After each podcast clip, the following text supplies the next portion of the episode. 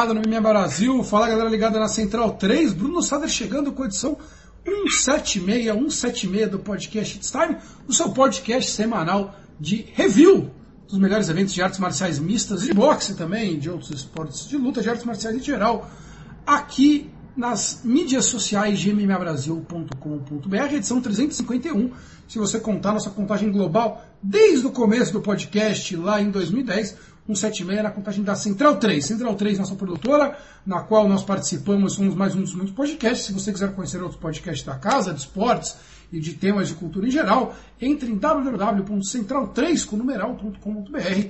Tem também lá no Spotify, só jogar Central 3 que você acha um monte de podcast legal. Mas hoje vamos falar do It's Time, vamos falar de artes marciais, porque o último final de semana abrigou o UFC 255, o UFC 255 com dois brasileiros, um brasileiro e uma brasileira, é, capitaneando o card no terceiro cinturão, um evento que aconteceu mais uma vez no, na base do UFC em Las Vegas, Nevada, Estados Unidos. E mais uma vez na mesa comigo para discutir esse ótimo evento, duas semanas depois do nosso programa, Diego Tintim, diretamente de Peixoto, Bangu, Rio de Janeiro, onde o Covid já se retirou. Tudo bem, Tintim? Alô, alô, alô você, né? Homenagem aí ao nosso Vanucci que nos deixou hoje. Alô você, Bruno, alô você, o outro co co é, colega aqui da bancada, e alô você que nos ouve. É um prazer estar aqui mais uma vez. Vamos falar desse evento que rolou no sábado. O Covid realmente nunca existiu né, no Rio de Janeiro, né? Ah, é que bom, né? É um estado avançado, né? A gente fica feliz que, que vocês não, é. estejam passando por esses problemas todos. Aqui em São Paulo, cada vez menos também, parece que já está tá sendo curado, viu? É uma maravilha. É, esse é a Viva, Viva o Brasil, assim. É, quem está na mesa também, falando em ciência, falando em Fernando Vanucci, jornalista falecido no dia de hoje, em homenagem a Fernando Vanucci, ele veio ao programa completamente medicado, como o Fernando Vanucci foi aquela vez no programa de TV, e está completamente fora de si. Bruno Costa, boa noite. Boa noite. ali, rapaz. Tudo bem? Saudade do pessoal, saudade de fazer um podcast com todo mundo. Muito boa noite. Como é que estamos? Tudo certo? Tudo certo. Você soube que você e Diego Tintin estiveram junto de outras figuras do MMA Brasil Verso nesse final de semana, uh, num encontro muito aprazível e espero que tenham passado bem. Sinto saudade de encontrar os senhores.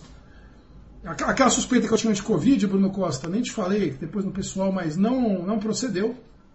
Não procedeu, sem sintomas aí, duas semanas trancado, tudo certo.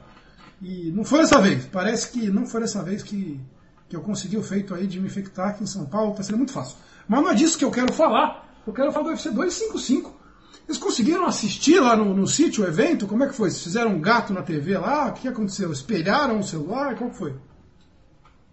Conseguimos sim, a gente espelhou o celular na, na TV com, com o aplicativo do combate. No começo ficou dando umas travadinhas, mas depois passou a, a rolar tranquilo. É, Vocês aproveitaram que o Thiago Kiel é hacker para resolver essas coisas. Pois é, a gente estava com, com um grande gênio tecnológico, o Thiago Kiel, é, e o, o, o caso principal deu, ficou travando mais, eu acho que por causa do horário, né? Tinha mais gente conectada. Conforme a madrugada foi adentrando, foi ficando melhor, foi ficando mais redondinho e acabou que a gente viu. É, mais um, mais um evento tarde, né, para quem está aqui no Brasil. Uma tranquilidade, é, eu tava vendo, foi, foi um a um saindo, ficamos os dois, os dois últimos resistentes lá, eu e meu amigo pessoal Bruno Costa. Aí acabou a luta do Shogun, é, a gente acabou vencido também e só vimos a, as lutas principais no dia seguinte. É o que o álcool faz com o ser humano, mas realmente um evento que está sendo. Voltaram a ser tarde os eventos aqui, né? Não, UFC, não só a UFC voltou aos horários normais, como o, o, o horário de verão acabou nos Estados Unidos, né? Então isso acaba jogando os eventos mais tarde, o card principal começando meia-noite só, então fica um horário bem. aquele horário chatíssimo de acabar às três da manhã, não sei vocês, eu não consigo. Eu não estava no evento desse, né? Eu estava sozinho em casa, eu não consigo acabar e dormir. Aí eu vou dormir umas quatro, então. Acaba ficando tarde, mas tudo bem. Esse foi um evento legal, valeu a pena ficar acordado e nós vamos falar dele agora. Bruno Costa, chovem comparações de Davidson Alcântara Figueiredo, Deus da Guerra, com o Demetrius Johnson é, chove comparações dele com o Henry Cerrudo, ele já é tido como o cara que salvou a categoria que ia acabar. A luta, a gente tem muito para se falar, né? O, acabou em menos de dois minutos, depois de uma, um breve momento de trocação no centro do, do octógono e de chutes nas pernas. O, o Alex Pérez tentou pressionar o Davidson na, na grade e, e meio que quedá-lo, e o Davidson conseguiu, o maior destaque da luta é uma raspada, uma raspada, né, uma inversão de posição muito boa, se entrelaçando por baixo na perna do concorrente americano e depois assumindo a posição de domínio no combate. É, Bruno Costa, fala por favor pra gente é, o que você esperava do Alex Pérez na luta, né? Ele que era zebra, obviamente, mas vinha de vitória sobre o Formiga e três vitórias seguidas. E se acabou ainda mais rápido do que você esperava. Cara, acho que foi uma luta muito boa. Primeiro, só falando uma coisa me chamou a atenção de chover comparação do, do Davidson com Henry Cerrudo e com Demetrius Johnson, eu não acho que cabe. Uh, acho que hoje ele é, sim, o melhor lutador da divisão no UFC. Uh, é, e ele é um cara muito empolgante, né? Ele é um cara que leva todo o espírito dele, uh, um ritmo diferente para as lutas, e é uma coisa difícil que a gente pode observar que não, não é muito comum a outros lutadores da divisão. Ele é um finalizador nato. Uh, tanto nocauteando quanto utilizando o jogo de submissão, ele é um cara que consegue interromper os combates dele. As últimas quatro lutas, desculpa atrapalhar, são quatro finalizações, duas guilhotinas no mata-leão, um nocaute por socos. Isso foi destacado todo o tempo na transmissão pelo, pelo, pelos narradores da transmissão em inglês, né, a qual eu optei mais uma vez. Exatamente. E assim, tu me perguntou sobre o que eu esperava da luta, eu achei que, que teria interrupção uh, ou por nocaute ou por finalização antes do terceiro round. Eu não esperava que fosse tão rápido, sinceramente acabei fazendo a prévia dessa luta e uma das, das coisas que a gente destaca no jogo do Davidson, que ele é um striker muito potente, realmente ele melhorou muito fazendo pressão contra os adversários desde que ele chegou ao UFC. Ele melhorou também a defesa de quedas, chegou a passar um tempo lá na, na Team Malfamio com, com a rapaziada do Uriah Faber, que é mais ou menos do tamanho dele e que tem muitos wrestlers, né, por característica uh, primordial e ele veio melhorando também a defesa de quedas ao longo dos tempos. Ele chegou a sofrer contra o Jussier Formiga, é, mas assim, agora já faz aí quase dois anos dessa luta e ele vem melhorando cada vez mais. Toda vez que entra no octógono, a gente consegue perceber uma melhora nele. A guilhotina que ele conseguiu nessa luta já vinha sendo é uma arma das principais dele desde o início da carreira. Se a gente for pegar ele lá desde a carreira regional dele no Jungle Fight, é uma coisa que ele utilizava bem para finalizar as lutas, mas até para conseguir de repente inversão nas posições também e se defender das quedas dos adversários. O que está acontecendo é que está se aprimorando nessa, uh, nessa questão, tanto na guilhotina quanto na trocação, e está ficando cada vez mais vislumbrar alguém que possa bater ele, pelo menos no curto prazo. Só que assim, a, a divisão dos moscas é muito boa, né? a gente vai começar a chegar, talvez não tenha tido ainda um desafio à altura dele eh, lutando pelo cinturão, mas ele estava marcado para lutar contra o Cody Garbrandt, que era uma luta muito assim, a gente precisaria ver como é que ia chegar o Cody na categoria dos moscas, né? É, mas ele é muito veloz, ele tem mãos muito rápidas, talvez pudesse levar um desafio diferente para o Davidson na trocação. Uh, o Alex Pérez entrou meio que em cima da hora porque o Cody teve a Covid e precisou sair da luta, teve também uma lesão. Uh, e o Alex Pérez é um nível um pouquinho abaixo, mas é um cara que também é bastante empolgante. Ele tem potência nos chutes, ele é um cara que não tem medo de cair na porrada e ele também sabe trocar chão. Então, assim, a única possibilidade que eu não vi era de ser uma luta chata essa da disputa do cinturão do UFC 255 terminou mais rápido do que eu achei que terminaria. O Davidson está muito bem, ele conseguiu aquela, aquela chave de perna dele que serviu realmente para raspar, eh, para ganhar, inverter a posição.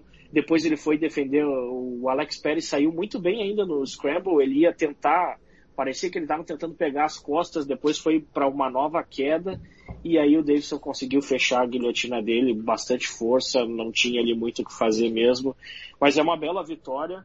Uh, e a curiosidade, né, que a gente fala depois, é ele ter aceitado retornar já no próximo card numerado. O cara parece que está com fome, né?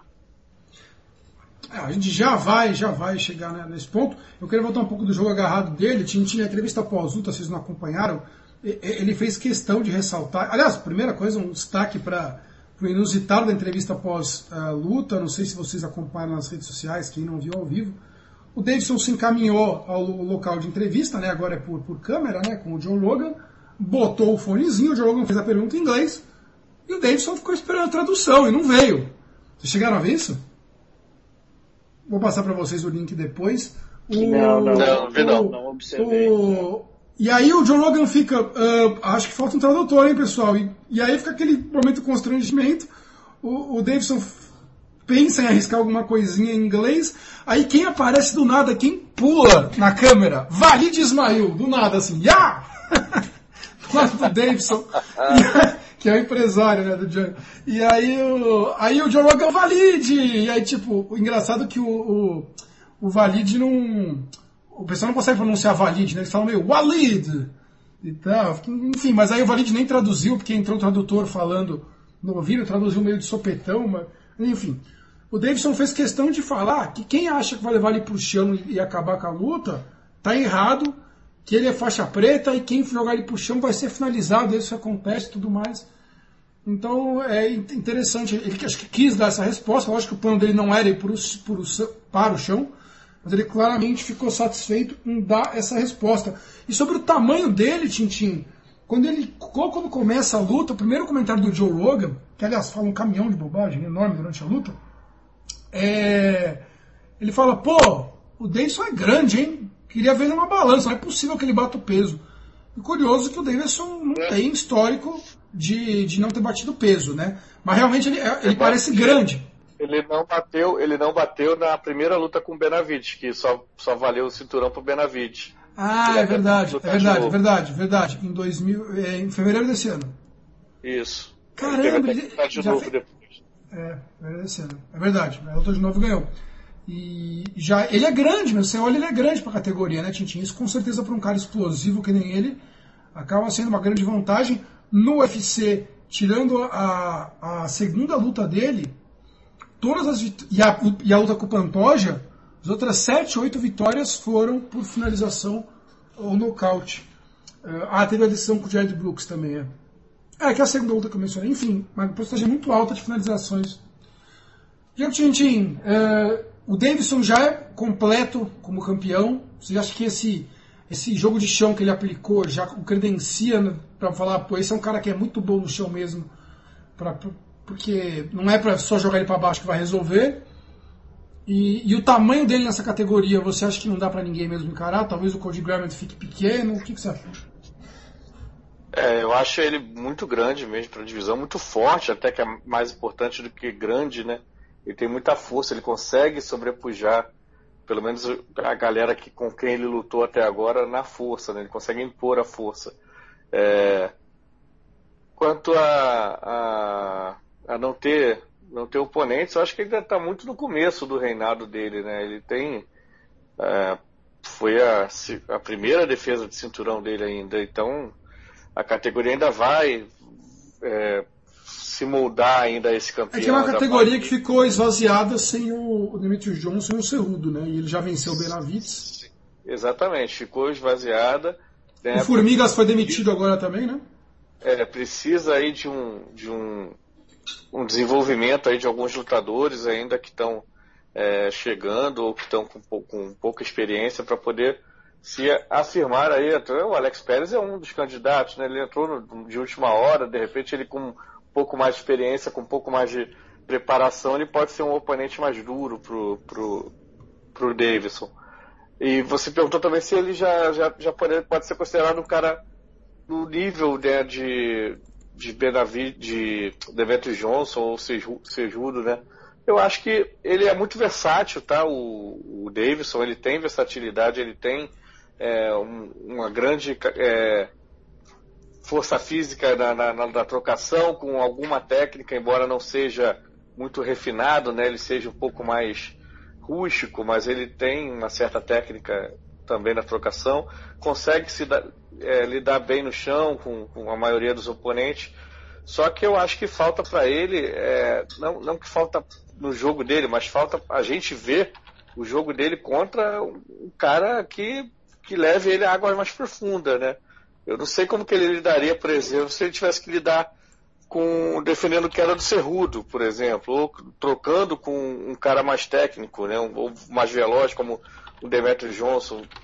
É aquilo, não tem ainda esse cara na divisão, né, atualmente, a não ser que o, Johnson volte aí, a gente não vai saber, não sabe em que condições ele, ele voltaria depois de tanto tempo fora de disputas de alto nível, né, de altíssimo nível. E o, o Cerrudo também, a gente não sabe se um dia vai voltar, uma hora vai voltar, tem idade para isso, mas vai saber, né? É, agora, é, é um, um, cara que tá, tá fazendo aí o seu, o seu nome, tá? Atualmente não dá para ver alguém de, imediato, como o Bruno falou, no curto prazo, que vai trazer tanto perigo, que vai vencê-lo hoje, né? Mas é, eu acho que essas coisas mudam muito rápido no, no MMA. A gente já cansou de ver aí lutadores que a gente imaginava é, ter um reinado muito longo e depois de um ano, de três, duas, duas três defesas, já aparece alguém ali para desafiá-lo. Né? Então acho que é, convém cautela nesse tipo de, de análise de, de, de imediata, assim, quando o cara parece ter tanta superioridade, mas ainda tem pouca é, pouco tempo de reinado. Que tipo de jogo você acha que daria trabalho para o Davidson, Bruno Costa? Tem que ser Olha, um wrestler mais puro mesmo? Ah, pela, pelo histórico dele, as lutas que ele teve mais dificuldade foram com certeza o Jared Brooks, que foi aqui em São Paulo, inclusive, o evento. Decisão dividida? E ele foi. É, foi uma, uma decisão dividida que ele teve muita dificuldade em conter as quedas do, do Brooks. E depois ele conseguiu ser derrotado pelo Formiga, né? Que também é um grappler, eh, essencialmente. Eh, essa luta foi em especial preocupante porque o José Formiga conseguiu debiar bastante limpo a cara do Davidson também e conseguiu várias quedas, ficou nas costas do, do, do atual campeão. Eu acho, a princípio, quem consegue colocar ele com mais dificuldades, pelo menos olhando para o passado, são wrestlers. E nessa característica eu acho que de repente quem em curto prazo consegue levar mais dificuldade é o Askar Askarov, que é um lutador que chegou, só tem três lutas aí no UFC, mas ele já conseguiu, na estreia dele, por exemplo, ele empatou com o Brandon Moreno, que é o próximo desafiante. E depois disso conseguiu duas boas vitórias. Então, assim, de repente a gente consegue ver eh, pelo Askarov um desafio um pouquinho maior até pelo duelo, pelo duelo de estilos dele contra o Davidson. O Askarov não é exatamente um, um wrestler, não se limita só a isso, mas ele é um cara, um trocador bastante decente e que consegue levar os oponentes ao chão com boa frequência. Então, de repente, a gente pode ver aí um bom desafiante pro, pro Davidson, pelo menos desses a mais curto prazo. Sobre a próxima luta dele, ele já desafiou o Brandon Moreno na, dentro do octógono, na entrevista pós-luta também. E eu conversei com os amigos meus, né? Mais aquele papo, né? De ah, mas ele nem suou, né? É, é, muito complicado, porque a questão de suar ou não, de tomar dano no, ou não na luta, apanhar ou não, não é só isso, né? O próprio camp é um desgaste muito grande, ainda mais as categorias uh, mais, de, mais uh, leves, que o corte de peso é muito forte, né? E o cara tem que secar muito para pesar tudo mais. Eu acho que a questão do Dayson, lógico que quanto mais lutar, mais é pago, né? E, pô, um cara que nem ele, não conheço a vida pessoal dele, mas imagino que ele deve ajudar de gente, família lá no Pará, que é lutar o máximo possível. Eu acho que ele lutando num período curto possível, ele consegue aproveitar ah, o, o camp já feito e o corte de peso atual. Ele não precisa voltar ao peso normal dele, que sei lá, deve ser uns 20 quilos a mais do que ele luta, 15 quilos, para depois cortar tudo de volta. Então, provavelmente ele se mantém essas semanas com o peso de camp, que também não sei o quanto é saudável para o cara, Tintin, manter o peso de luta por muito tempo, né? Porque a gente sabe que aquele peso é específico para aquele dia, né? Ele faz um processo todo para achar o corpo daquele jeito naquele dia. Mas eu acho que a questão é essa, ele quer aproveitar o camp já feito, o corte de peso já feito, e ter um processo menos doloroso e depois você pega umas férias de 4, 5 meses. E vai ser a quarta luta dele no ano, né? É, não só, não só o camp, não só o peso, né?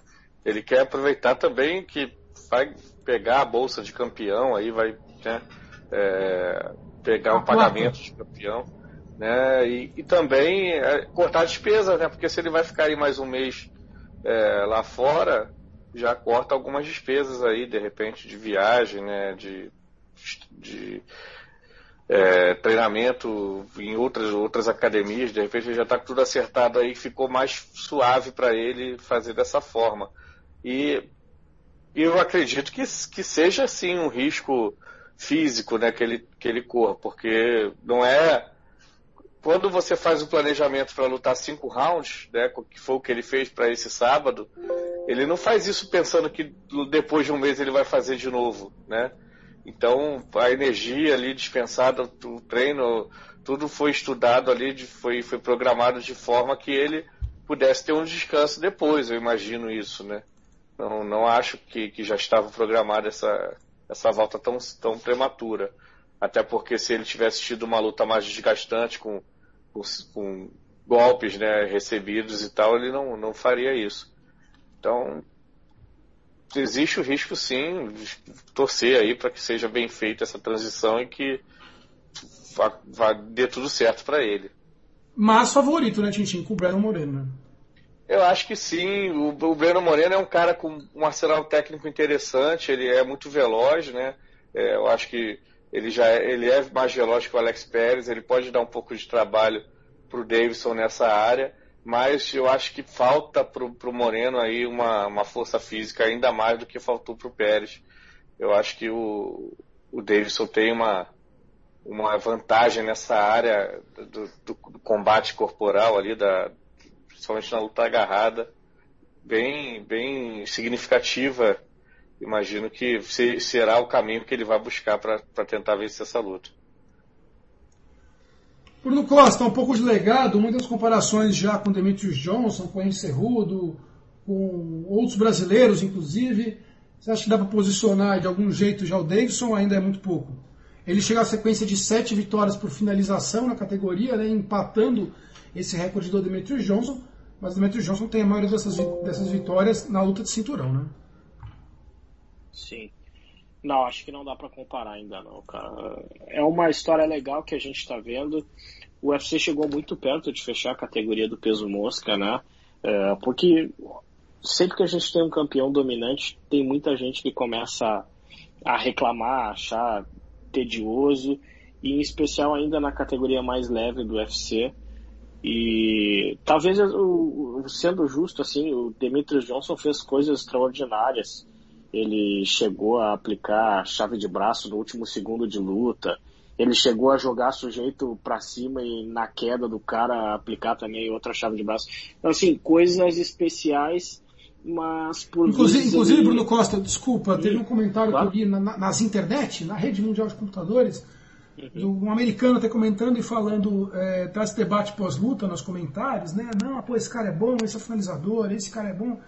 E teve um cara que falou, pô, esse cara já lutou 200 vezes e, e o, o Demetrius Johnson falou, por exemplo, o Demetrius Johnson lutou 200 vezes e eu só lembro uma luta dele, que é a finalização lá de que ele joga o cara pra cima e pega o braço, né? E o Davidson não, o Davidson é um cara que toda luta dá pra lembrar dele e tal. Isso pesa é. ou é para vender? Ah, eu acho que o UFC fica um pouquinho mais feliz com, com esse tipo de luta é, pro peso mosca, que não vai vender muita coisa, né? Mas pelo menos é um pouquinho um pouquinho mais uh, entusiasmante para quem está assistindo. É, acho que eles preferem um campeão do estilo do Davidson do que um como o Demetrius Johnson, sinceramente. Mas eu acho que ainda está muito cedo para a gente começar a falar nele como. Principalmente comparar ele com, com o Cerrudo. O Cerrudo um pouquinho diferente, porque ele conquistou o cinturão do peso mosca, claro, ganhando do maior campeão do UFC. E depois ele ainda subiu e conseguiu conquistar o cinturão do peso galo.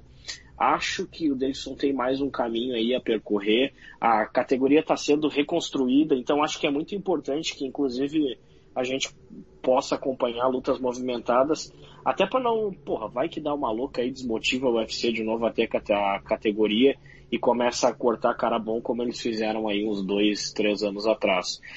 Então, assim, acho que não dá para comparar ele, mas eu acho que ele tem boas chances de conseguir fazer um reinado considerável. Enquanto ele aguentar bater o peso, pelo menos, assim, uh, uh, nas próximas lutas, eu acho que ele tem uma chance considerável de se manter campeão.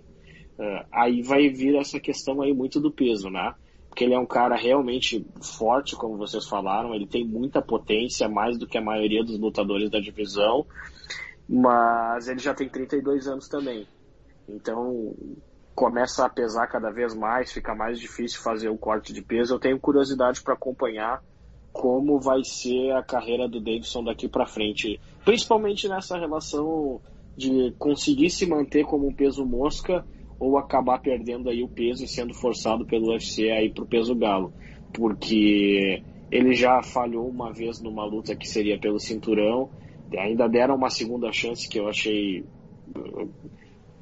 diferente, eu não, não esperava que o UFC fizesse isso. É, eu acho que o UFC enxergou não só o mérito esportivo, mas o produto que ele tinha, né, Costa? É, provavelmente sim, provavelmente o potencial dele de fazer boas lutas, lutas movimentadas. E, e a e categoria não... também não tinha opções muito melhores, né? Também, vamos combinar também. Né? Não, não tinha, não tinha, não tinha e inclusive assim, não dá para passar pano pro UFC porque como a gente falou, há dois anos e meio, três anos, eles demitiram uma boa leva de jovens lutadores que poderiam ter sido desenvolvidos nesse tempo e não estavam no UFC, não foram desenvolvidos exatamente por isso. Então, assim, uh, o Brandon Moreno, por exemplo, que é o próximo desafiante, ele ficou fora do UFC por algum tempo, assim, sem explicação nenhuma. Era porque realmente o UFC chegou a pensar em fechar a categoria e depois desistiu. É, então, assim, eu só espero que continuemos vendo boas lutas, principalmente pelo cinturão da categoria, é, porque aí o UFC desiste dessa ideia, não é alguma coisa que, que dá prejuízo, por exemplo, para a organização. Então, se a gente continuar vendo boas lutas pelo cinturão, é, é sinal de que a categoria vai ser mantida por mais tempo aí pelo UFC. É, outra coisa que o, que o Bruno até tocou aí no assunto, é que né, os pagamentos dessa divisão são, são mais baixos que o, que a média né, do UFC, e isso faz com que o UFC perca talento dela, né? Você pega aí há dois anos atrás, os, os, do, os três melhores lutadores da categoria eram o Demetrius Johnson, o Cerrudo e o Horiguchi, e os três saíram basicamente porque foram mal pagos no UFC, né? Então é uma, um problema aí também para se criar uma, uma divisão mais forte.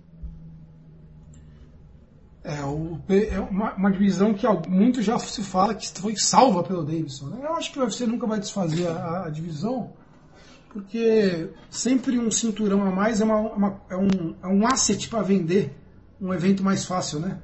Vídeo cinturão dos penas femininos que tá até agora, né? Então eu acho que não vamos fazer, mas se der para economizar uma graninha. Vamos acompanhar. Davidson Figueiredo, tudo indica, de volta aos, ao octógono no mês que vem contra o Brandon Morena para defender seu cinturão mais uma vez. Estaremos acompanhando a MMA Brasil de perto, como sempre. É, a gente quase conseguiu uma entrevista com ele, inclusive, um bate-papo, mas está meio difícil. Enfim, vamos ver se a gente consegue agendar mais para frente aqui no podcast. Uh, falando em, em, em, vitórias, em domínio e, e uma força dentro do UFC, Dá para dizer que aos 32 anos Valentina Shevchenko está no auge, hein, senhoras e senhores? Novidade para ninguém. A campeã mundial de Muay Thai, do K1, é, uma das grandes trocadoras de kickboxing em Muay Thai que o mundo já viu, se defende seu cinturão com tranquilidade contra a brasileira Jennifer Maia. Dentro do UFC, se não fosse por uma mulher chamada Amanda Nunes, Valentina Shevchenko jamais teria perdido desde que estreou em 2015. Uh, segunda luta com a Amanda, inclusive na decisão dividida, né? Muita gente achou que a Tchevchenko ganhou, realmente dá margem para muita discussão. O fato é que, em sua categoria, o peso mosca, desde que estreou, são seis vitórias seguidas, com já quatro defesas de cinturão. Difícil falar muita novidade técnica da Valentina Tchevchenko, né? É, já se esperava que ela seria a favorita contra a Jennifer Maia eu vou começar então com uma, uma pauta diferente, Bruno Costa. Vou começar elogiando a brasileira. É, a maior uh, zebra em luta de cinturão, acho que de todos os tempos do UFC, 11 para 1. Eu vou até confirmar essa informação, se não é de todos os tempos é recentemente. É, realmente é uma coisa que se esperava um massacre muito rápido do Valentino com base nesse dado da casa de aposta. Mas a Jennifer foi muito digna, né? Inclusive ganha o segundo round, dominando por cima a Valentina. e, e acerta bons golpes na Valentina, não sucumbe à poderosa trocação da Quirquize barra peruana Valentina Shevchenko, de se elogiar a atuação da brasileira Jennifer Maia, Bruno Costa. Assim, de se elogiar, mas assim. É, é, é eu não quero. Uma observação só, eu não quero fazer aqui o fanismo de ai, ela é uma. Ela, é nossa, ela é uma heroína, ela superou, você é nossa guerreira, esses comentários da página do combate no Facebook, sabe? Do UFC Brasil. não é isso que eu tô querendo. Tô querendo o seguinte, a gente vai com uma perspectiva de ver uma surra, entendeu? Ah, Sim, não, pra, não há muito tempo atrás, tudo, a, a, Jennifer não bate o peso e, e perde para Showkagan um ano atrás, entendeu? Então, assim, aí ela ganha da Joanne Calderwood, ganha essa chance, você fica olhando, meu, o que ela tá fazendo aí? Não é um nível pedrita assim, mas, sabe, você fica meio esperando que fosse ser um espancamento rápido, até pelo volume e a agressividade da Tchevchenko. E, e a Jennifer, pô, ganha um round, assim, sabe? Segundo ainda. É, é verdade. Para quem tava 12 para 1, realmente é uma, é uma atualização, é uma, uma atuação é, bastante razoável. Eu achei que ela não passou. Bom, não passou vergonha. Eu acho que é isso aí que a gente pode esperar de uma distância tão grande técnica e física entre duas lutadoras como foi esse o caso. Então a Jennifer ela fez um papel digno, fez um papel digno. Agora, assim, a gente fala da Valentina, ela é uma lutadora muito superior às outras da categoria, tanto tecnicamente, porque os golpes dela são muito limpos, ela tem uma trocação muito boa, uh, quanto fisicamente, porque ela é muito mais forte e mais veloz do que as oponentes. Mas, assim, é uma margem larguíssima, é impressionante a diferença. É, mas ela falha de vez em quando em conseguir apertar no acelerador, né? Ela é uma lutadora muito metódica. Quando ela sente que ela está assim, é, com o mínimo de risco, ela faz a luta mais segura possível. E aí é óbvio, isso é muito bom para a carreira dela. Mas a gente falava assim de campeões empolgantes, e não acho que seja o caso dela. Ela teve uma vitória muito boa contra a Jessica, que foi aquele chutão alto que ela nocauteou a desafiante. Uh, acho que foi aquela ocasião ainda no segundo round. Contra a Chukagan, ela passou o carro total, ela pegou, ficou naquela posição do crucifixo e espancou completamente a Chukagan, que é disparada assim também uma das melhores lutadoras da categoria. A gente vê a distância que é entre uma e outra. E contra a Jennifer eu me surpreendi sinceramente com a Jennifer conseguir levar vantagem. Pareceu até um pouquinho mais forte no segundo round do que a Valentina. É, mas durante o resto da luta, apesar assim de não ter sido uma surra, foi uma vitória muito clara, né? Não, nenhum foi, dos rounds, foi. tirando o segundo, teve sequer margem para dúvida. E ela fazendo muito daquilo que ela está acostumada a fazer, um volume muito baixo de golpes, apesar da técnica ser muito boa, muito limpa, ela golpeia muito pouco muita pressão na grade e aí quedas eventuais, domina um pouquinho na posição. É, então, assim, mais uma vitória sem sustos para ela, realmente legal. É, é bom ver uma lutadora como a Jennifer conseguir fazer uma luta digna, mas não acho que chegou perto de dar trabalho para campeã ou ameaçar pelo menos o reinado dela, né? É, e antes do Tintin entrar, cabe aqui só alguns esclarecimentos. Primeiro, a Valentina disse na, na entrevista pós-luta que até o início dela devagar na luta contra a Jennifer se deu em razão da. Ela está voltando de lesão, né? Tem uma lesão na perna, que ela estava até marcada para lutar com a Joanne Calderwood antes, em junho, e, e, não conseguiu fazer essa luta. Ela não lutava desde o começo do ano, a, a, a Tchevchenko, desde fevereiro, que não é comum, né? Eles lutam a cada 3, 4 meses geralmente. E, e ela falou que ela demorou um pouco para. Estava meio enferrujada, para pegar o ritmo de volta. E, e, e, você consegue observar também que o round que ela perde para Jennifer é porque a Jennifer é, cai por cima e fica por cima o round inteiro. E ela só cai por cima porque a Shevchenko é, entra mal numa queda uh, de, de, perna que ela tenta dar. A, a Shevchenko, apesar de ser essa grande trocadora, todo mundo sabe, ela consegue juntar essas trocas com quedas de judô, que ela é faixa preta de judô também, né? E é muito legal para quem treinou judô tanto tempo que nem eu, é, ver essas quedas sendo aplicadas. Tanto as quedas de, vai, que é o uma rasteirada, né? Então você tem aí o, o Kotigari, o Tayotoshi, é, estou esquecendo dos golpes agora, o golpe que você passa no meio da perna e, e dá um, e você bate no pé de apoio com o som do pé e derruba a pessoa, é, você tem golpes muito de cintura e passada de perna muito legais aplicados pela, pela Tchevchenko. Ela usa tanto esses golpes quanto o, o, o golpe de abraçar a cintura para usar de base para fazer a queda da adversária e usando o próprio movimento do corpo.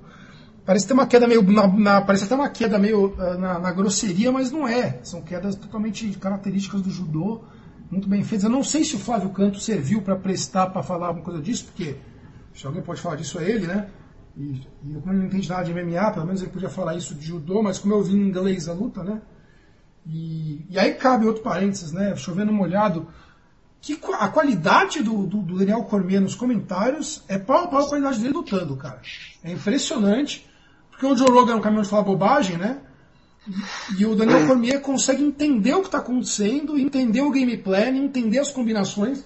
Ele tem claramente a, a, a visão de quem senta no monitor e reassiste 10 vezes a luta do adversário para ver qual é o game plan que o cara usa para você contra-atacar, sabe? Então, olha, ele faz isso, isso, depois ele faz isso. Então ele consegue mapear muito melhor os movimentos e observar isso, coisa que o Joe Rogan não faz, em transmissão em português, risos, né? Então, queria destacar dois pontos. Primeiro, que o Joe Rogan até fala, olha, a Jennifer conseguiu a queda no segundo round. O Cormier corrige, não, olha, a, a Tchevchenko entrou errado na queda.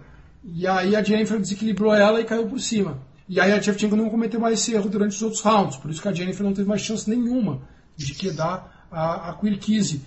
Além disso, o, o, a técnica da Tchevchenko é, de não ficar de costas para a grade, para não facilitar a vida da Jennifer, que é muito forte fisicamente, qual que era? Ela vinha de, vinha de encontro a Jennifer, fazia a combinação de um, dois, jab direto, girava no pé de apoio, fazia o, no pé de apoio não, no, no pé frontal, né, fazia um pêndulo para o lado, abria o compasso, 90 graus, e aí entrava com um gancho cruzado e saía da frente da Jennifer. Né? Então ela está de frente para a Jennifer, ela bate um, dois e gira. Se você colocasse a ponta do compasso onde está a Jennifer, gira 90 graus para o lado e vai, ela estava de volta no centro do octógono, não mais de costas para a grade. E aí ela é muito rápida, é muito habilidosa, a Jennifer não conseguiu mapear isso em nenhum momento. E sobrou pouco para a Jennifer do que resistir e tentar golpes, como o Bruno colocou, ela acerta alguns golpes, ela absorve bem os socos, ela acerta até uns. Devolve alguns golpes na, na Tchevchenko, mas é um volume bem menor. É, Tintin, não queria nem te jogar para falar mais dessa luta em si. Não sei se você quer entrar com algo mais, se tinha alguma outra, alguma outra olhar para o que foi a luta em si. É, eu queria falar mais de futuro da Tchevchenko, né? O pessoal que já fala que ela tem que lutar com a Amanda de novo, porque foi a única derrota dela, perdeu duas vezes, a segunda derrota é muito discutível. O que, que você acha? O que, que você planeja para Tchevchenko, para a divisão? Quer falar algo da luta, por favor, também, se está sem vontade?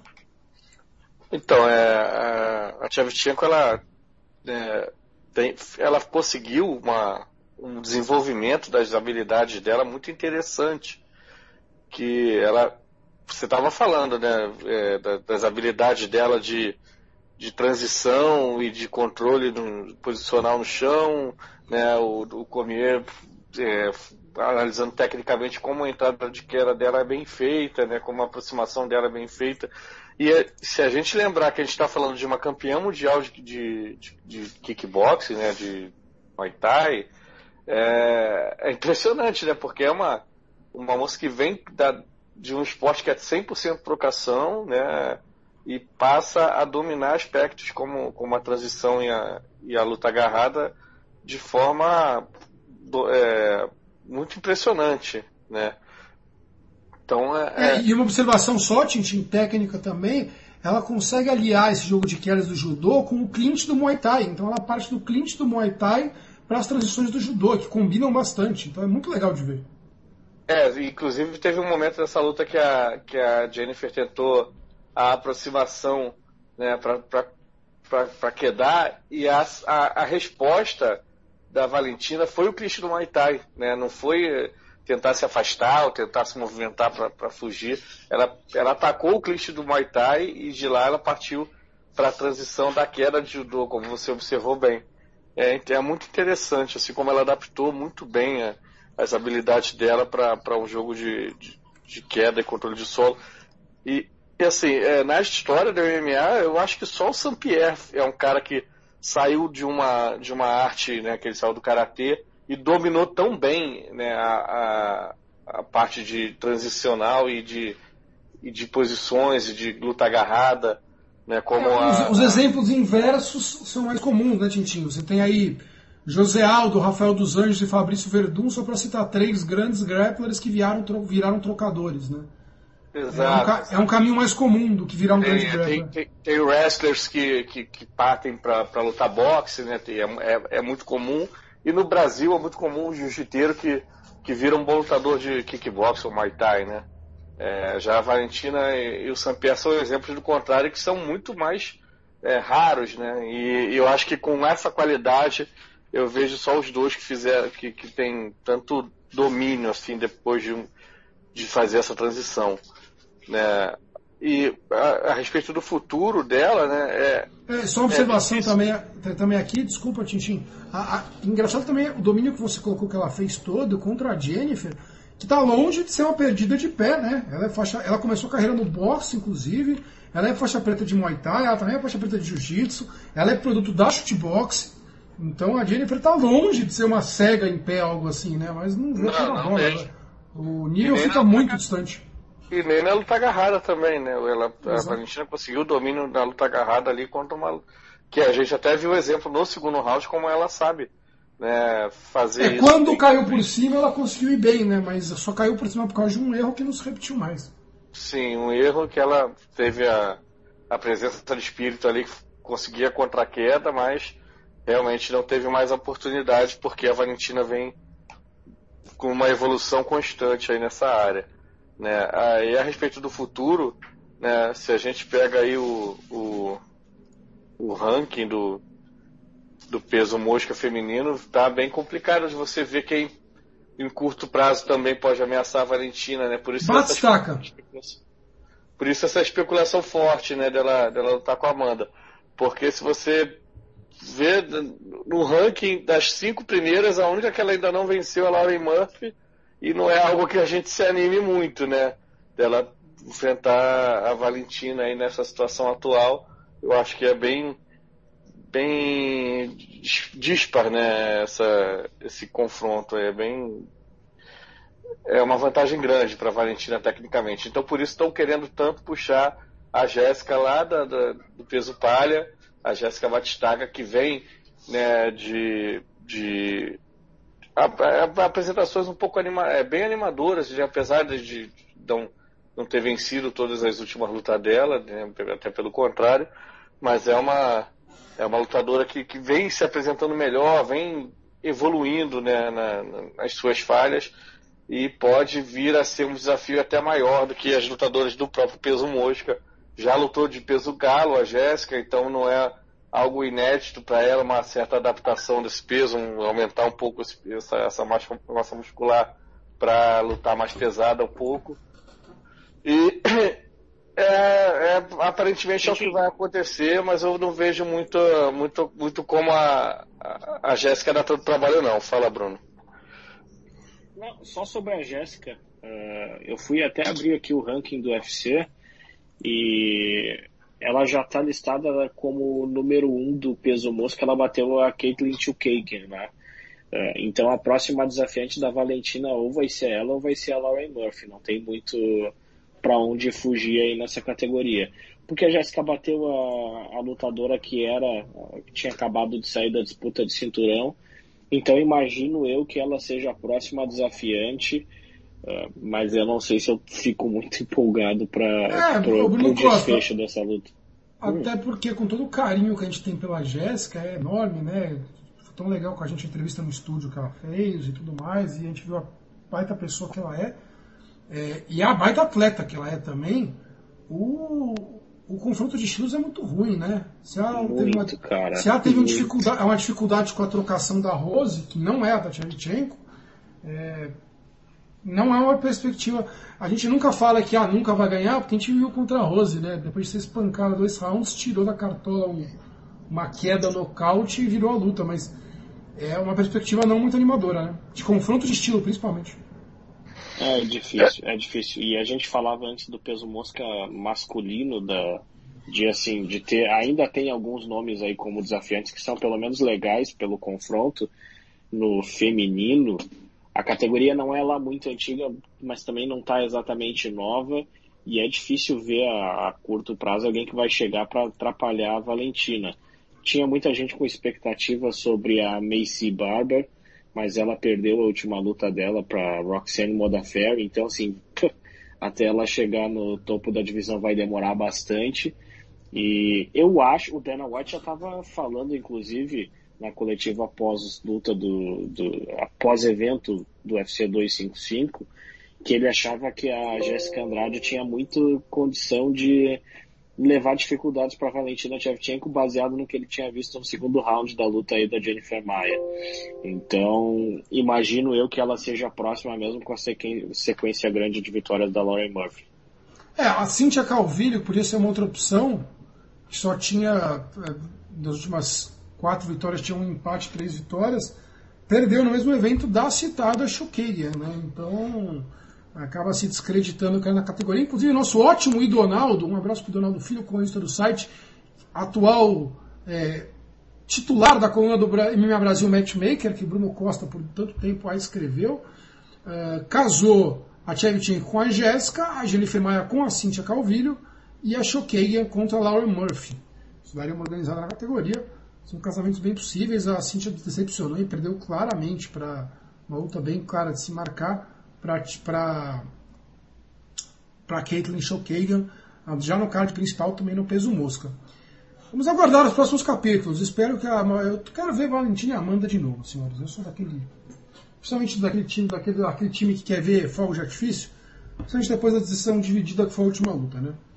Então, estou muito curioso para ver a, a Valentina. Primeiro, eu sei que a Valentina deve ter esse desafio, pelo menos da, da Jéssica por enquanto. Vamos aguardar. É, o evento ainda teve, ele não vai passar aqui por Mike Perry contra Tim Mings, né? O Mike Perry tá de brincadeira, né? Não bateu peso e ainda perdeu. E mesmo assim foi elogiado pelo Dona White. Porque ele fez o que ele sempre faz, né? Que é uma luta de pancadaria sem muito sentido, né? Aliás, Tim Mings e, Mike Perry estavam nesse card principal pela pancadaria sem sentido que poderia proporcionar. E proporcionaram, né? Vocês acabaram desabando de sono, não devem ter revisto essa luta, mas é, foi uma luta bem legal assim, para quem estava aguardando na parte principal, uma lutinha animada no meio da madrugada. A vitória do Tim Mins também tranquila de se marcar contra o Mike Perry. Falar para finalizar aqui do card, né, que também teve lá no card preliminar, teve a irmã da Valentina, Antônia Tchevchenko, né, as duas irmãs mais novas do Andrei Tchevchenko, atacante, atacante de futebol, correto, Tintin? Não, é Antonina também, né? Antônia, Antônia não. Ah, então é uma dupla correção sua, de nome é, Mas devia ser Antônia. Antônia ficava melhor. Pô, mas Valentina, outra Antônia, né? Faria sentido, né? Apesar que Valentina combina com Antonina, então deve ser essa rima que a família fez. Quanta bobagem. A, a, a Antonina Shevchenko derrotou por nocaute a Ariane Lipski, que Bruno Costa uma vez cravou que seria campeã do UFC, é, mas depois de uma estreia com duas derrotas, tinha se recuperado, inclusive, né, contra duas outras brasileiras. Mas parece que lutou, lutou contra, lutou contra gringo, contra gringo ela perde é, realmente a rainha da violência não está entregando o que a gente esperava. Ainda 26 anos, né? Mas. Vamos lá, eu quero falar, né? Quero falar de outro, outro atleta brasileiro muito jovem, né? Jovem, promissor, um prospecto da categoria, que vem forte, vem forte, porque Maurício Milani Rua. Eu não sabia que era Milani no meio dele. Shogun, né? É, nosso irmão de Murilo Ninja Rua, campeão do Pride na década de 2000 e sabe-se lá como Deus ainda ativo em 2020, aos 38 anos e um físico de quem não se importa mais nem um pouco com o esporte, Shogun está lá recebendo seus paychecks para uma revanche do empate nada empolgante com Paul Craig aqui em São Paulo no ano passado, um evento que eu trabalhei para o Minha Brasil, acho que Bruno Costa esteve no ginásio, correto, Bruno Costa? Correto, vou dizer que tu está correto, mas eu não lembro. Não, esse evento eu não estava lá, não. Foi aqui em São Paulo, se não foi, foi por preguiça sua, no, um ano atrás exatamente. Paul Craig, não, mas aqui o Bruno Costa não trabalhou, né? Quem trabalhou fomos eu e, e o Gustavo. E foi um evento, uma lutinha bem safada entre eles, né? Um empate dividido aqui em São Paulo.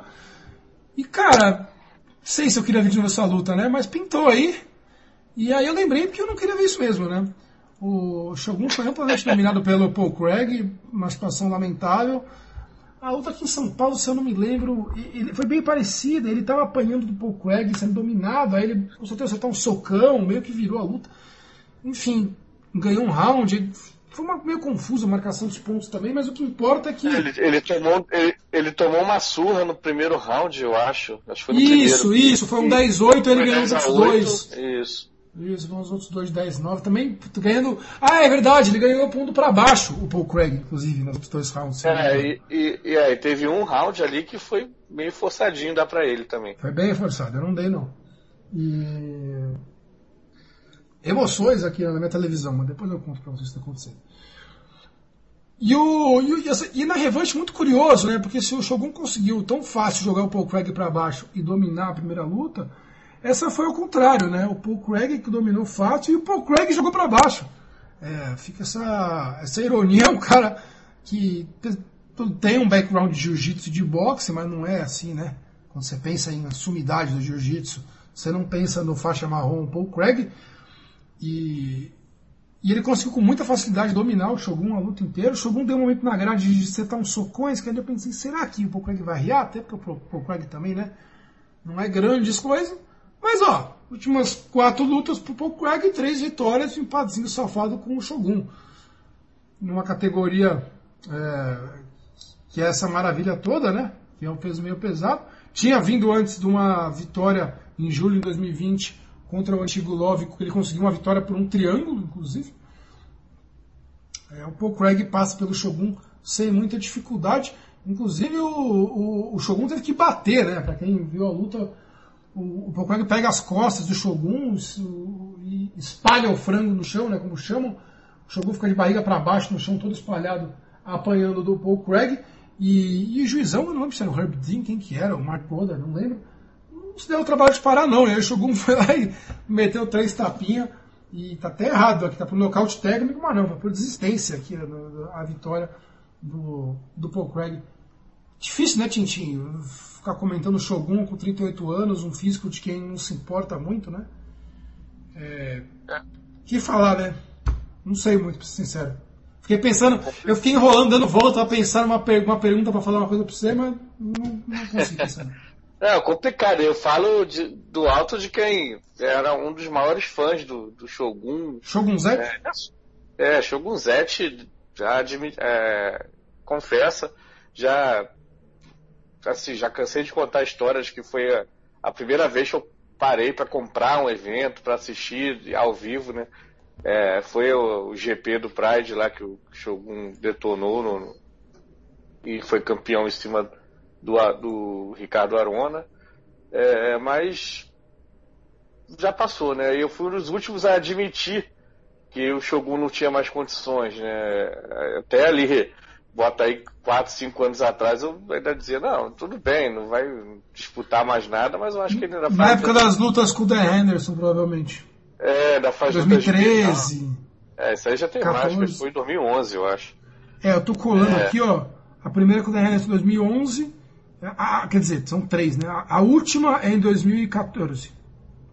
É, por aí. Então, eu achava que ainda, né, até depois disso, assim, pega aí é, na luta com, com o, o Corey Anderson, a primeira, aquela segunda, né, contra o Minotouro aqui no, no Rio de Janeiro, ainda dizia antes das lutas ali que o Shogun podia fazer alguma coisa divertida, não estava tão, tão acabado, mas acho que eu só estava no estado de negação da realidade que veio se confirmar depois, né? Aquele empate mesmo contra o Paul Craig, a derrota para o Anthony Smith, por exemplo, foram, foram coisas bem, bem desagradáveis de ver ali, um, algo bem. É, na derrota para o Anthony Smith, ele estava na boca de conseguir um title shot, inclusive, né? Porque ele vinha de três vitórias. Minotauro, é Corey Anderson, Vilante, que vitórias, né? E aí é, poderia não, conseguir um title shot. Um, um absurdo, né? Que é, Eram dois rounds para ele que ele só deu um knockdownzinho no final, depois de apanhar o round inteiro. E, e acabou saindo com a vitória. E é, é então, é, é, é a situação terrível assim que se encontra a carreira dele hoje. Não tinha mais que estar lutando, está colocando o futuro dele como uma pessoa saudável em risco. Né? Tá, deveria já ter, ter parado com isso. A gente cansa de falar aqui que os, o MMA é um esporte para jovens, não é para um cara de 40 anos ou perto disso estar tá lutando, é, a não ser que seja uma condição absolutamente especial de, de condição física e, e poucos danos né, acumulados, como é, por exemplo, o Daniel Cormier, que veio para o MMA mais tarde e tem uma condição física é, até hoje muito boa. Já o Shogun, que ali, quando chegou no UFC ali, é, em 2007, 2009, já estava numa condição física muito aquém do que, do que ele tinha no, na época de Pride. E isso só foi, pior, só foi piorando, piorando, os danos acumulando, acumulando vários nocautes sofridos aí nos últimos anos. Já tem, já tem seis derrotas por nocaute na carreira, por exemplo. Fora as, os, os, as vezes que ele tomou uma surra e não foi nocauteado, né, em batalhas como a contra o, o Minotouro, contra o Chuck é, contra o Overin no, no, no, Pride, entre outras. É uma situação muito complicada, né? Acho que para o bem dele seja melhor, seria muito melhor que ele parasse até antes de, de, por exemplo, tomar uma surra do Paul Craig, que é um lutador absolutamente medíocre. É, é, acho que não fica bem um, um cara que está entre os maiores da história da, da, divisão dos meio pesados tomar uma surra do Paul Craig. É, a gente nunca vai dizer quando o cara tem que se aposentar ou não, até porque é curto que esse dinheiro das vezes que ele paga as contas dele, sabe lá que contas ele tem para pagar. Mas a gente fala como fã, né, Tintin? A gente não queria ver esse tipo de coisa, né? Nesse ponto, né? Então. É, a questão de não falar quando o cara vai se aposentar eu acho que cabe muito em esportes onde, onde a, a condição futura deles de um ser humano saudável não está em risco. Por exemplo, eu não vou dizer que um, um jogador de futebol tem que se aposentar. Ele... Agora, um lutador de MMA, cara, eu acho que a gente. A gente não é, não é questão pode, de. Pode, pode ser mais incisivo, né? É, acho que não é, não é falar que ele tem que se aposentar, mas é, é torcer para isso acontecer, entendeu? É torcer para que o cara. para que a gente veja daqui a 20 anos uma reportagem com o cara, e o cara tá bem, o cara tá feliz, o cara tá curtindo a família, e não o cara tá cheio de problema para se locomover, cheio de problema para falar, coisa que a gente cansa de ver aí com lutadores de boxe, né, que já é, já é um esporte mais antigo, que tem muita gente que já chegou nesse nesse Bom, cara, eu vou falar para vocês que nesse momento um monte de gente vem perguntar da luta do Mike Tyson com o Roy Jones Jr. e aí eu faço uma cara de desanimado, pessoal, como assim? Que animal, Mike Tyson de novo? Eu falo, a gente, a gente acompanha de perto, cara, eu não consigo me empolgar, sabe? Ah, isso é chato, Bruno. Ai, que legal. O cara que quer lutar, vamos curtir. Os caras de 60 anos quase trocando soco para matar um ou outro, derrubar, é, é, complicado, né?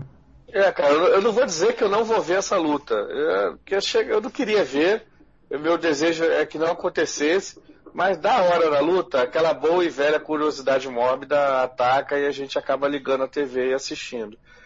Mas é algo que não me anima nem um pouco, realmente, porque, né, por aquilo que a gente já falou, cara, é um esporte que, se praticado por pessoas que não estão no absoluto da, das suas condições físicas, é perigoso para a saúde delas, tanto, ainda mais um cara da idade do Tyson hoje, ele, ele não é só risco de prejudicar a saúde futura, é risco do cara sair do ringue morto.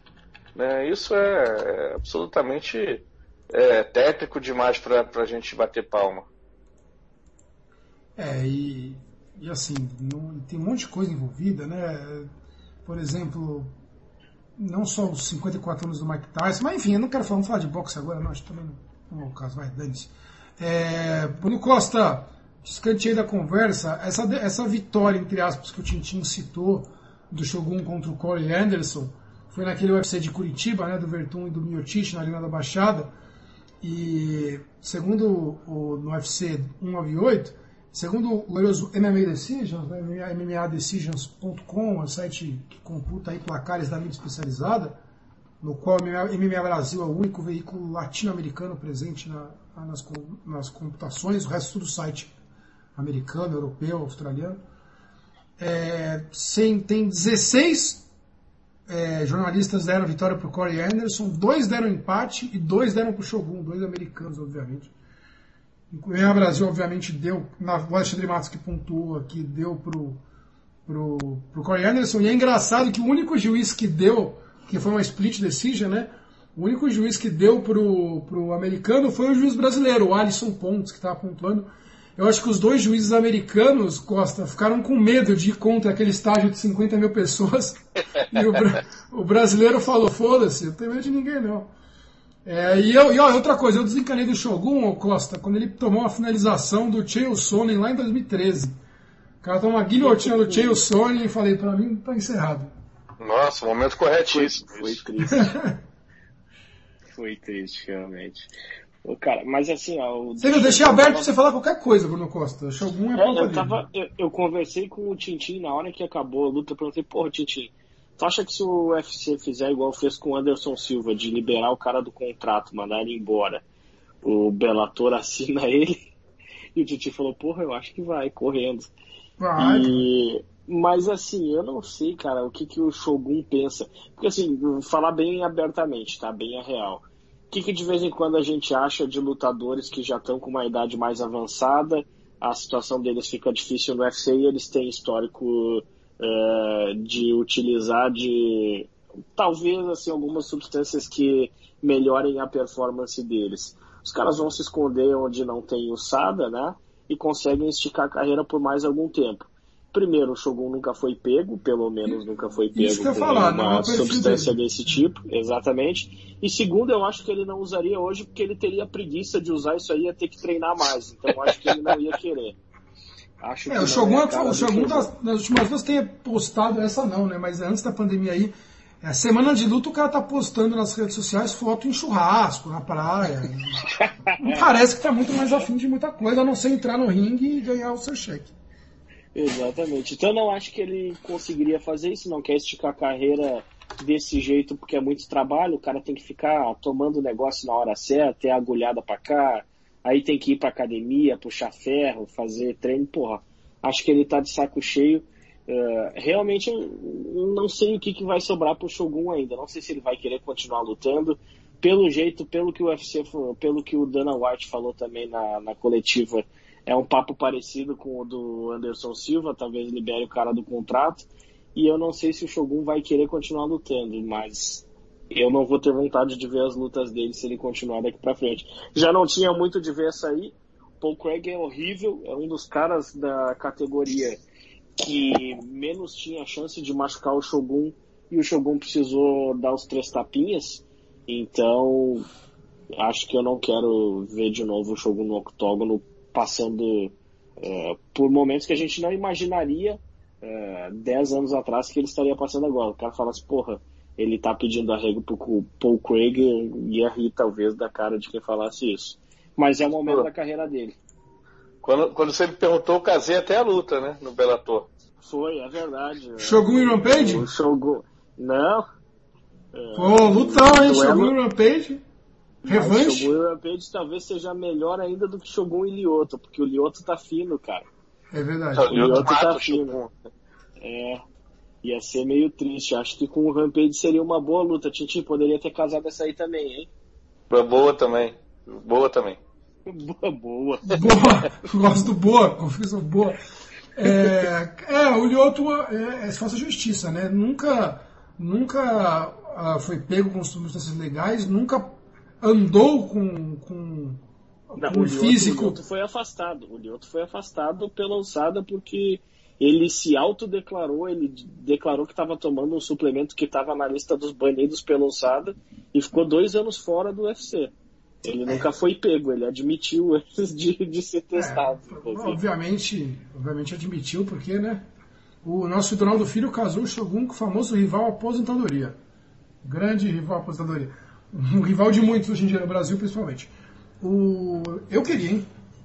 É, o Shogun, ele, ele, ele nunca teve, nunca andou por aí com o físico de quem toma alguma coisa também, né? Vale se dizer, né? Nem no auge dele, no Pride, você pegar, ele, ele, não, ele, não, ele não era gordo, mas ele nunca foi aquele físico Vitor Belfort no TRT no máximo, sabe? Que não tem uma gordurinha no corpo, todos os gomos definidos, ou o trapézio do Alistair ah, Overeem. No, no Pride era, era, hein? Não, ele era forte, é, cara, mas ele, sei lá, eu não tenho.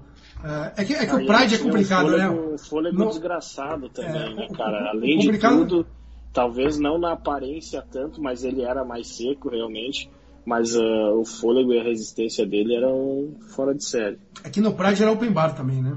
Lá ali o que quisesse também, né? Um abraço pro Vande, inclusive, que nos escuta aí. É, um grande histórico do Pride, em controle de substância de dopagem. Vamos aguardar o Shogun, né? Pra mim tá com toda a cara. Agora cantei a bola, senhores. É até caso semzinho, se quiser, que é Rampage Shogun. Vai ser o que? A terceira deles? Eu, Rampage, pra lutar com o Rampage, o Shogun vai ter que ganhar um peso, né? Ah, ah isso é com o Shogun mesmo. Eu, eu, eu, eu, não imagino como ele vai fazer pra ganhar esse peso. Será que vai ser malhando bastante? ah, massa magra. Massa magra. Desde, aliás, eles lutaram uma vez só, hein? Lá em 2005, naquele uh, famigerado GP. Foi no GP, sim. foi na quarta de final do GP. Vitória Não, pelo. Round, foi no primeiro round do GP. É, opening round. Vitória pelo que a vitória, Tintinho? Ah, foi. Foi.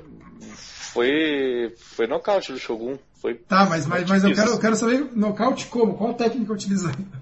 Foi um monte de pisão na cabeça. Tiro de meta! É. Tiro de meta. Tiro de meta. É, aquela, aquela magia, né? Do Pride que não volta mais. Tempos, tempos de magia abstrata do Pride. Tá bom, senhores, eu estou satisfeito com o UFC 255. Vocês querem falar de Alan Juban e Jared Gooden? Uma fora dessa. Eu prefiro. Só, só, só, que o Juban tá estragando o futuro dele como modelo, né? Ah, faz tempo que tá estragando. Isso é mais estragado, né? Não é de hoje que ele tá estragando, estragando inclusive. Queria dizer sobre o Paul Craig só, né? Aquelas, aquelas bastidores, né? De, de quem já foi fazer evento alguma vez. Paul Craig ele é escocês, né? E assim, eu me considero um cara muito bem versado no idioma inglês, né? Então a gente consegue fazer pergunta em inglês para os caras, entrevistar em inglês, já fez algumas entrevistas aqui para o site. Cara, aí eu, eu lembrei quando eu fui ver a entrevista coletiva do Paul Craig, a dificuldade que é entender esse homem falando inglês, que é o inglês do escocês, né? Então, meu Deus do céu, o próprio tradutor na hora de traduzir assim, não consegue pegar tudo. É, é, um, é, é uma arte entender o que o Craig fala em inglês. Se ele lutasse tão bem quanto ele fala inglês difícil, ia ser, uma, ia ser um, grande, um grande destaque da categoria. Vem aí pelo cinturão, o Paul Craig. Olha, semana passada teve o Rafael dos Anjos, uma luta totalmente dispensável contra o Paul Felder, né? Ele tinha perdido o adversário dele original da luta, a gente não vai repercutir isso aqui porque acho que não cabe. Semana que vem, além do Mike Tyson, tem Curtis Blades contra Derek Lewis, meu Jesus amado. E Anthony Smith contra Devin Clark. Essa é a melhor luta disparada do card, isso que é mais preocupante. Eu tô vendo o resto do card aqui, pra... eu tô lendo o resto do card para tentar destacar alguma coisa, assim. Cara, é, não, não tem. é incrível. É a, melhor incrível. Luta, a melhor luta desse final de semana é do Tyson. É, que você vê, né? E aí, e aí na outra semana tem um eventinho com o com o Holland contra o Hermanson. Que, é, enfim. Já vi que. Já vi que podcast, senhores. Provavelmente sabe quando vai ter de novo? Quando, quando o Davidson voltar pro octógono. Pois é, é, é, uma pena que tenha caído. Acho que é uma das melhores disputas de cinturão possíveis hoje no UFC, que é Peter Yan contra Aljamain Sterling. Né? Isso. É, caiu o Peter, Peter Yan. Se declarou é. contundido, né, Bruno Costa? Não, acho que ele teve alguns problemas. Ele não chegou a dizer exatamente o que aconteceu, mas está com problemas particulares, aparentemente. Então, que ele se recupere e a gente possa ver logo essa luta, porque eu acho que é uma das com melhor potencial é, de lutas valendo o cinturão aí no UFC. Os dois são ótimos, né? E jovens, estão no auge da carreira, vai dar luta boa, não sei. É, a gente teve é, alguns casamentos legais na última semana, né? É, por exemplo, o Merab é, Valishvili, desculpa a pronúncia dele está errada, georgiano, que vem de cinco triunfos consecutivos, é, acabou de bater o John Dodson, foi escalado para enfrentar o Raoni Barcelos, na luta dia 5 de dezembro, vai ser uma luta muito legal. A gente teve o ídolo de, de Tintin, Alistair Overeem, enfrentando o Alexander Volkov, uma vai ser só lá em fevereiro. Casamento de Max Holloway com Kevin Cater, uh, Weidman com Uriah Hall. Enfim, vocês vão lá onde imenhabrasil.com.br e acompanhem as últimas notícias, os últimos casamentos de lutas, que estamos reportando diariamente as notícias do mundo MMA lá no site. Tem também um casamento de boxe muito legal, né? Canelo Álvares vai enfrentar o Keylon Smith em dezembro. Não vou entrar nesse tópico hoje, tem que gravar um programa de boxe ainda com o Alê, mas é, tava com problema para conseguir casar a luta, por causa questão de contrato. E finalmente saiu aí a luta do, do, do Canelo Álvares com o Keylon Smith. Vai ser um baita, baita, baita embate pelo cinturão mundial da Associação Mundial de Boxe dos Supermédios em dezembro. Jartintinho, Bruno Costa, espero revê-los pessoalmente em breve. Um prazer tê-los aqui. Eu vou jantar, que são 11 da noite e ainda não me alimentei. Tchau, Bruno Costa. Um grande abraço. Tchau, tchau. Te cortei, Diego Tintin, completamente. Você, se, você se dispôs a falar quando eu não nomeei ninguém e eu te cortei. Um grande abraço, não tem problema não. Um grande abraço a vocês e a todos que nos ouviram. Podcast a gente está em volta daqui umas duas semanas, provavelmente. Vamos tentar gravar, já que tem esse ato até um próximo evento legal do UFC, o programa de boxe para recapitular tudo que aconteceu nesse semestre, que está muito legal com o Alexandre. Isso tá para vocês, tá bom? Dica de sempre, assinem o feed lá no Spotify, no Apple Podcasts, onde Google Podcast, no seu agregador favorito, dá aquele assin que você usa para ouvir podcast, se você não baixa pelo computador, escuta pelo celular, que é a maioria das pessoas, dá aquele assinar no podcast, não custa nada, e aí você recebe, porque eu vou fechar o podcast aqui, Hoje é terça, eu vou, eu vou editar esse negócio amanhã. Vou mandar o Matias Pinto, ele vai soltar no ar e gente tem que postar no site. Se você está assinado nos, nos, agregadores de podcast, tipo Spotify, no que o Matias Pinto solta no sistema, já pinga para você o podcast. Vocês não precisam esperar ainda de fazer a matéria no site e tudo mais. O jeito mais fácil de receber. Então fica a dica do dia para vocês. Um grande beijo, um grande abraço para todos e até a próxima.